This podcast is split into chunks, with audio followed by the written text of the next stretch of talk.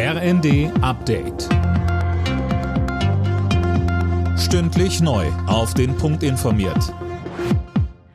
Ich bin Nanju Kuhlmann. Guten Abend.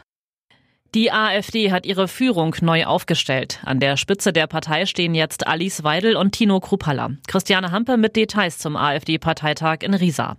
Kupala, bereits seit 2019 im Amt, bekam 53 Prozent der delegierten Stimmen. Weidel kam auf gut 67 Prozent.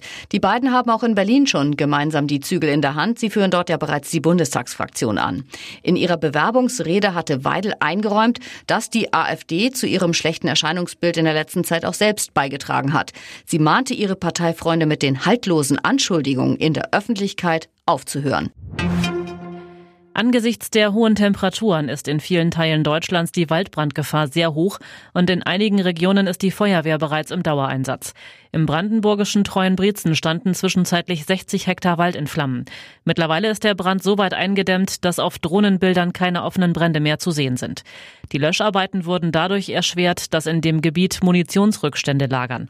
Auch im Harz wurden mehrere Waldbrände gemeldet. Russland dreht zunehmend den Gashahn zu. Nun wird weiter darüber diskutiert, wie es weitergehen soll. Fabian Hoffmann, die Bundesnetzagentur, stuft die Versorgungslage in Deutschland mittlerweile als angespannt ein.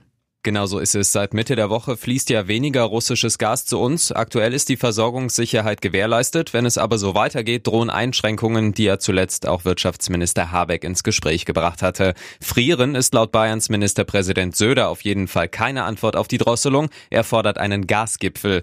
Der Industrieverband BDI spricht sich dafür aus, Schluss mit Gas zu machen und will vorübergehend wieder mehr Strom aus Kohlekraftwerken.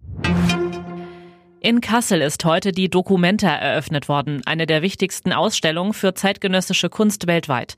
Mit dabei war auch Bundespräsident Steinmeier.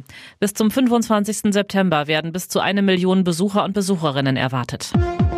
Alle Nachrichten auf rnd.de